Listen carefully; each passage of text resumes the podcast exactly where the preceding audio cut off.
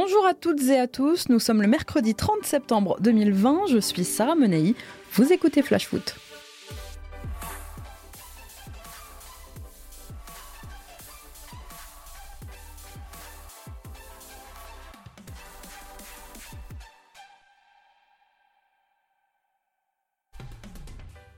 Déjà élu il y a une semaine au conseil d'administration de la Ligue où il siégera comme représentant de la Ligue 1, Jean-Pierre Caillot s'est vu attribuer par ses pairs une nouvelle fonction hier soir avec son élection pour un mandat de 4 ans à la présidence du collège de la Ligue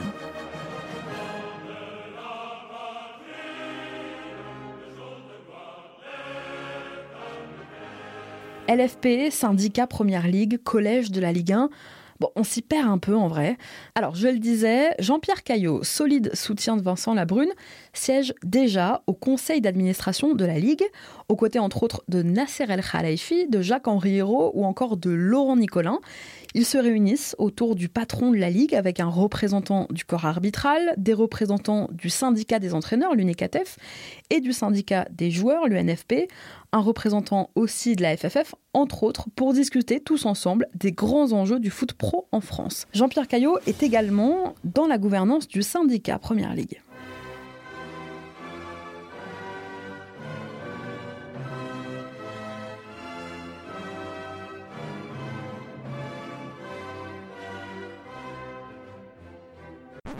Non, pas Premier League. Première Ligue. C'est un syndicat patronal qui représente les clubs de Ligue 1 dans les instances. En gros, c'est le MEDEF de la Ligue 1. Le syndicat représente les patrons des 20 clubs et défend leurs intérêts devant la Ligue, mais aussi devant la FFF et devant le ministère des Sports, un groupe qui existe depuis 4 ans et qui est présidé par Bernard Cayazo. Alors aujourd'hui, Caillot devient donc président du collège de Ligue 1. Jean-Michel Aulas ayant décidé de ne pas se représenter, la voix était libre pour le patron du stade de Reims, qui récoltait hier soir 19 des 20 suffrages exprimés. Il est devenu, en gros, le porte-parole de ses confrères présidents. Il est devenu la voix des 20 clubs devant la Ligue. Le président veille à ce que ses collègues respectent des principes d'intégrité, des principes d'esprit sportif, et il doit aussi réguler les conflits. Je vous demande de vous arrêter. Mais surtout, le collège Première Ligue est une force de proposition.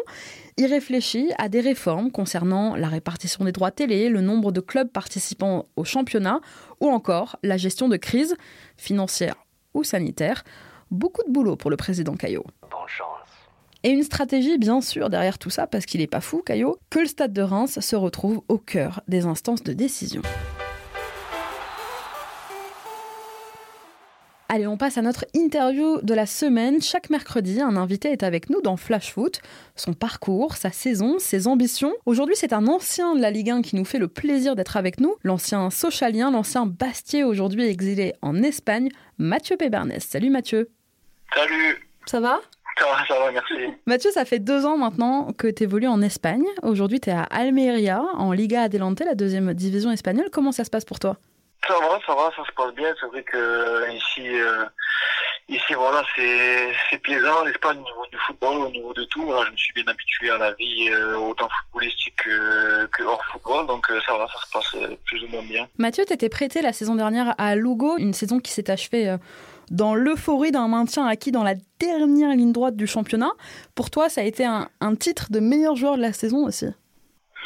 C'est vrai, vrai, que l'année dernière, ça a été une, une saison assez fructueuse dans le sens où j'ai été élu à plusieurs reprises euh, joueur du mot de l'équipe et au final les joueurs, les journalistes et les supporters m'ont élu joueur de la saison. Et c'est vrai que ça a été euh, le tout a été couronné par euh, couronné pardon par, par un maintien lors de la dernière journée. Donc ça a été c'était pour le club quelque chose d'important de, de, de, rester en deuxième division en Espagne. C'est vrai qu'on sait que la deuxième division en Espagne c'est très compétitif et chaque année quand on voit les clubs qui descendent de Liga à Ligue 2 c'est c'est chaque année plus plus difficile. Donc donc voilà, c'était vraiment une une belle saison l'année dernière. J'ai eu du temps de jeu, j'ai pu m'exprimer sur le terrain. C'était vraiment euh, vraiment le, plus important. Mathieu, on est à une semaine de la fermeture du mercato, mercato un peu particulier euh, cette année. Est-ce que tu as eu des propositions? Il y a eu, je crois, un intérêt de, de Retafe, de Swansea aussi, paraît-il? Ouais, c'est vrai qu'il y a eu, euh, malgré le fait que ce mercato est vraiment, est vraiment totalement différent de, de ce qu'on a pu connaître avant, notamment du, du au Covid et du aux économies des clubs qui sont qui sont différentes. C'est vrai que c'est vrai que c'est un mercato qui est long, qui commence à se débloquer vraiment sur la fin. Il reste plus qu'une semaine, mais, euh, mais voilà, c'est vrai qu'il y a eu des, des contacts, il y a eu des avancées, des intérêts avec euh, avec les clubs ont été cités. C'est vrai que moi, euh, aujourd'hui, le plus important, c'est de rester voilà, de rester focus sur sur mon football. Il y a mes, agents qui s'occupent de ça, mais c'est vrai qu'il y a eu des intérêts de clubs et il y a eu des voilà, il y a eu des, des discussions qui pour le moment n'ont pas abouti. Donc après, il reste une semaine. Et on sait que on sait que souvent dans la semaine, il y a beaucoup de beaucoup de transactions, donc on va après la Belgique, euh, Mathieu, la Turquie, la France, l'Espagne, c'est vrai que tu es un peu un, globe trotteur. Est-ce que tu aimerais bien découvrir un nouveau championnat?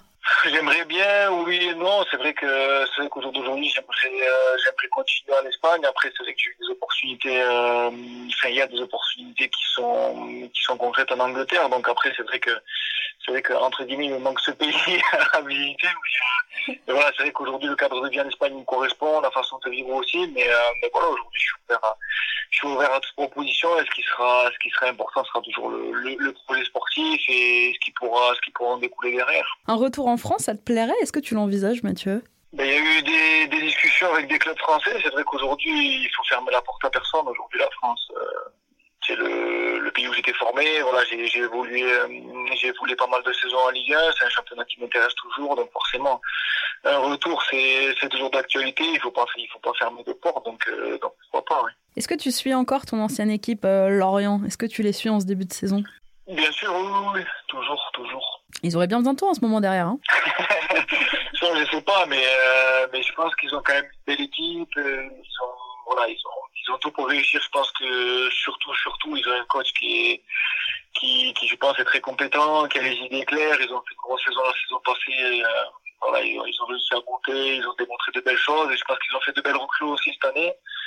Et voilà, il faut que, voilà, il faut que le temps, il faut que la sauce elle prenne, ça prend du temps. La Ligue 1, c'est, c'est palier au-dessus de, la, de la Ligue 2, mais je pense qu'ils vont, qu'ils vont quand même faire une belle saison parce qu'ils ont quand même un, bel effectif et un entraîneur qui a les, qui a les idées vraiment claires et qui, qui va, qui va faire.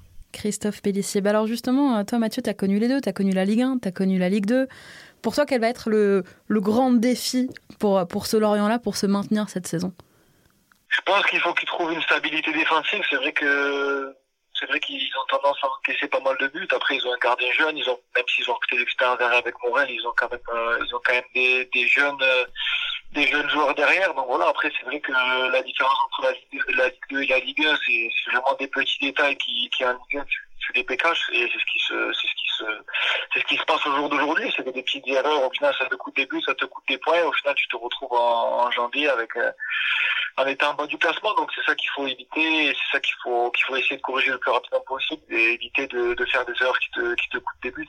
Un peu d'inexpérience et, et d'immaturité peut-être du côté de du côté de Lorient. Oui, c'est normal. Après, je pense qu'au vu de leur recrutement aussi, bon, même s'ils ont des joueurs cadres comme euh, comme Fabien Lemoyne, il y a Vincent Le Goff qui est resté, ils ont quand même des joueurs qui, qui ont l'expérience, qui ont, connu la qui connu la Ligue 2, mais c'est la Ligue 1, mais c'est vrai qu'ils ont recruté quand même pas mal de, de jeunes de jeunes joueurs qui avaient peut-être pas trop d'expérience en en Ligue 1, il y a pas mal de joueurs aussi qui étaient vraiment issus du cru de la, de la Ligue 2. Donc après, voilà, c'est une nouvelle expérience. Il faut s'adapter, ça prend du temps. Mais le problème, c'est qu'en Ligue 1, il n'y a pas forcément trop de temps et qu'il faut s'adapter plus ou moins vite au, championnat si on veut être euh, tranquille. Mais, mais, je pense que voilà, pour le, pour le moment, ça vient de, ça vient de démarrer. Ils ont encore le temps de, de se régler. Mais honnêtement, je pense qu'ils vont, que ça va bien se passer pour eux. Christophe Pellissier a dit d'ailleurs il y a quelques semaines, il a dit il faut que mes joueurs apprennent et vite parce qu'effectivement ils n'ont pas trop le temps de se chercher en ce début de saison. Il va falloir vite engranger, euh, engranger des points et s'assurer du maintien le plus tôt possible. Tu me parlais de, de Gribic, tu me parlais d'autres joueurs aussi, mais ce sont des garçons qui n'ont finalement jamais connu euh, la Ligue 1. Oui, c'est ça, c'est beaucoup de. Ils ont un recrutement entre guillemets intelligent dans le sens ils ont pris des, des très bons joueurs de Ligue 2, donc, euh, donc ils sont ils sont montés en Ligue 2, en Ligue 1, mais après c'est vrai qu'il y a beaucoup de joueurs qui n'ont pas connu la Ligue 1, du moins très peu. Il y a des joueurs qui ont qui ont un peu plus d'expérience, comme je disais, comme Fabien Lemoyne et tout, qui ont connu la Ligue 1. Mais c'est vrai que c'est vrai qu'aujourd'hui, voilà, comme on dit, on apprend de ses erreurs, ils sont en train d'apprendre de leurs erreurs et il faut pas que ça dure, euh, faut pas que ça dure très longtemps parce que parce que après les jours défilent, les points passent et ça devient de plus en plus compliqué parce qu'après on perd la confiance aussi, donc c'est beaucoup, c'est beaucoup, euh, ça joue beaucoup la confiance et, euh, et c'est vrai qu'avec plus de points on peut mieux travailler, on peut bosser plus sereinement, donc donc au final c'est c'est un peu un cercle vicieux, mais mais voilà, je pense qu'ils ont un entraîneur qui a les pieds sur terre vraiment, qui, qui essaie de, de construire quelque chose depuis l'année dernière d'intéressant et, je pense qu'ils ont un projet qui, qui est intéressant et qui peut, qui peut aboutir, mais voilà, c'est vrai qu'il faut que, il faut qu'ils prennent des points rapidement pour, pour pouvoir respirer un peu. Eh Mathieu, mais tu suis, hein Oui, mais moi, je suis, moi, football, tu peux me parler de n'importe quel, de n'importe quel pays. Non, mais il y a des joueurs qui regardent pas les matchs, tu vois, en dehors. C'est votre job, mais au final, t'as as des garçons qui te diront que ça les intéresse pas. Euh, c'est quand même le, le minimum. Après, je peux t'intéresser à, ton métier quand même. Si c'est vrai que c'est pas, voilà, il faut pas connaître tous les joueurs de l'Inter, mais quand même, euh, quand tu joues contre une équipe, il faut quand même en face, tu connais son rôle, le million des joueurs qui sont. Sinon, enfin, après, chacun c'est vrai que voilà, il y a des joueurs qui, qui s'en foutent du foot et qui, qui s'entraînent. T'es passionné, c'est bien. En coach, Mathieu, t'as connu Hervé Renard, t'as connu Francis Gillot, qui t'a lancé en, Ligue 1. T'as connu Juan Fran, alors pas le défenseur de l'Atlético, hein, mais euh, l'ancien joueur du Celta Vigo, l'ancien de l'Ajax et du Celta. Qui t'a le plus marqué et pourquoi? C'est dur à dire. C'est vrai que chacun peut. Bon, Francis c'est vrai que c'est lui qui m'a qui m'a fait qui m'a fait monter à ma première euh, titularisation, à ma première saison en Ligue 1. Et c'est vraiment un coach avec qui euh, avec qui voilà, on a connu l'Europa League et on avait une belle équipe, ça s'est vraiment bien passé. Mais après, c'est vrai que au niveau humain, c'est un coach qui est peut-être un peu plus distant que que les deux autres. C'est vrai que voilà, si vraiment ce qu'il faut retirer comme qualité de de, de Francis Gillot, c'est que voilà, au niveau football, au niveau tactique, c'est vraiment quelqu'un qui connaît très très bien son sujet. Après, au niveau humain, c'était peut-être un peu différent, mais voilà, il était quand même attaché à sa manière. Après, c'est vrai que euh, Hervé Renard, c'était quand même, euh, voilà, au niveau du charisme, c'est quand même quelque chose d'autre. Il arrive de suite, il est imposant, il sait ce qu'il veut, donc. Euh, c'est un personnage, Hervé Renard. On sent qu'il, ouais. Donc, donc voilà, ça a été, mais je pense que c'est, voilà, ça a été aussi un bon coach parce qu'il a eu il n'a pas eu de chance, je pense à Chouchou parce que c'est joué sur le dernier match. Voilà, il est arrivé peut-être un peu tard aussi. Mais c'est un coach pareil qui sait ce qu'il veut, qui, a été joueur, qui sait comment ça se passe. Et voilà, c'est, c'est peut-être la nouvelle génération entre guillemets de coachs qui sont plus proches des joueurs. C'est vrai qu'aujourd'hui, euh, avec la nouvelle génération des joueurs, les, les coachs ont tendance à être beaucoup plus proches des joueurs qu'avant. Donc c'est ça aussi, ça, ça a un peu changé par rapport à l'époque où où moi j'ai démarré entre guillemets et ça fait pas ça fait pas très longtemps non plus mais c'est vrai que voilà ça a changé bah, l'image la, la relation coach joueur elle a quand même beaucoup évolué ces derniers temps. En plus Juan Fran c'est un pote de Maradona et ça quand même c'est la classe. ouais ouais ouais. En fait, lui, il connaît un très très bon ami à Maradona. Il a que 44 ans, euh, Juan Fran, et en fait, pour ce maintien dont je parlais tout à l'heure avec Lugo, il paraît qu'il vous a passé une vidéo de Diego Maradona dans le vestiaire quand même pour vous motiver. C'est un autre level que Pascal Duprat, quoi. C'est. Bon, il avait fait un peu le même style. En fait, il avait commencé à des vidéos au début. Il avait montré des gens qui étaient euh, bon, des gens de notre famille, forcément. Ça, c'est celle qui, celle qui marche toujours plus ou moins parce qu'elle qui te touche vraiment la, le, le, plus au niveau, au niveau intime. Mais en fait, la en fait, lui, il est arrivé, il restait, il restait neuf matchs. Et sur les neuf matchs, toutes les semaines, en fait, il a passé... Euh, il a passé voilà une fois notre famille, une fois des gens qui étaient euh, des anciens sportifs, des gens qui étaient anciens sportifs et handicapés, des gens qui avaient gagné les, Jeux paralympiques. Et pour le dernier match, il nous a fait euh, il nous a fait la surprise de nous passer la vidéo donc de, de Maradona qui qui nous voilà qui nous passait un petit message d'encouragement, de voilà de motivation, qu'il était derrière nous et tout ça. Donc euh, donc c'est vrai que de le voir en vidéo, c'est toujours voilà c'est toujours un honneur pour le joueur que ça a été, pour l'homme que ça a été, pour ce qu'il a fait pour le football. Voilà c'est toujours c'est toujours incroyable de voir des gens comme ça. Quoi. Moi, il m'encourage pas Maradona avant mes podcasts. Hein. je suis grave déçu. Ouais, c'est c'est... Ouais, parce que c'est pas sa branche, c'est plus, plus le côté football. Mathieu, dans quelques minutes, en plus, on va en parler de Maradona dans Flash Foot. Juste pour finir là-dessus, il paraît que tu lui as quand même dédicacé un maillot, c'est vrai? Ouais, pas moi perso, mais c'est vrai que c'est vrai que l'inverse aurait été plus normal dans le sens où il aurait pu nous dédicacé lui le maillot, mais vu qu'il était en Argentine, il a demandé au cours de la vidéo, voilà, que ça lui ferait plaisir euh, si on pouvait lui envoyer un maillot dédicacé par tous les joueurs et tout, euh, si on pouvait voilà lui faire entre guillemets cette, cette faveur. Donc, euh, bien sûr tout le monde s'est empressé de de donner le maillot, de le signer. Pour voilà, pour nous c'est un honneur de pouvoir de pouvoir signer un maillot pour lui. J'espère qu'il qu'il l'a gardé, qu'il l'encadrera ou voilà, il en fera ce qu'il fera. Mais c'est vrai que l'anecdote est sympa dans le sens où ou l'inverse aurait été plus plausible si un jour on m'avait dit que voilà, j'avais signé moi un maillot pour Maradona avant que je lui dise qu'il me signe un maillot. On ne croirait pas même aujourd'hui. Donc, euh, donc voilà, c'était c'était l'anecdote un peu sympa et au final ça a marché puisqu'on a gagné le dernier match, on s'est sauvé. Et tout le monde était content. L'esprit du Pibe del Oro était avec vous, en fait. Ouais, c'est ça, ouais.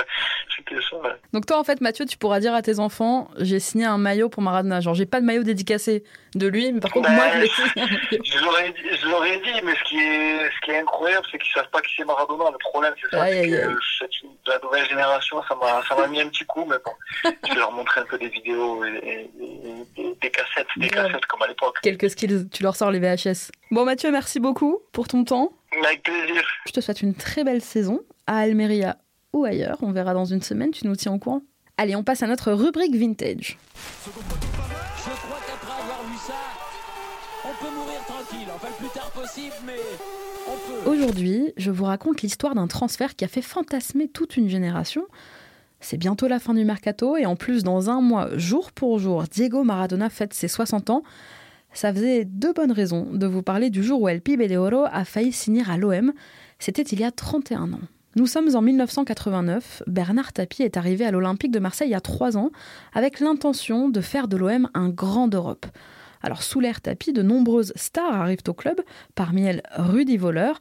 Mais Tapie rêve plus grand, Tapie veut plus, parce que si l'OM est une place forte du foot français, eh bien à cette époque-là, il reste encore totalement inexistant sur le plan continental.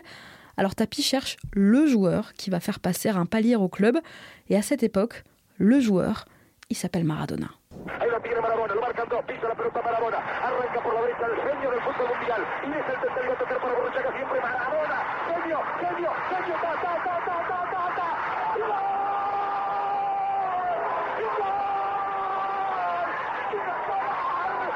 Pour Bernard Tapie, c'est la priorité.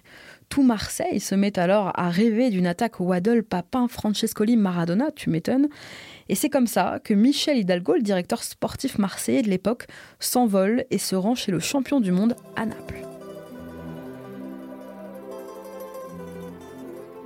Alors c'était pas pour se faire une pizza. Les négociations avec Maradona peuvent enfin commencer. Un salaire de 20 millions de francs sur trois saisons est alors offert à l'Argentin qui réclame une villa à Cassis.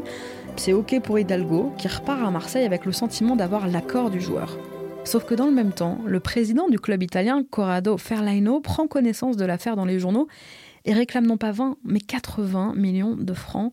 L'affaire s'arrête ici, Maradona ne viendra pas à l'OM. Et Tapi fera finalement venir Chris Waddle, qui deviendra l'idole du vélodrome. L'OM remportera la première Ligue des Champions de son histoire quatre ans après, la meilleure façon finalement d'oublier Diego. Mais ce transfert restera à jamais dans la légende. Merci à tous d'avoir été avec nous. C'était Sarah Menei. Vous écoutiez Flash Foot. On se retrouve demain.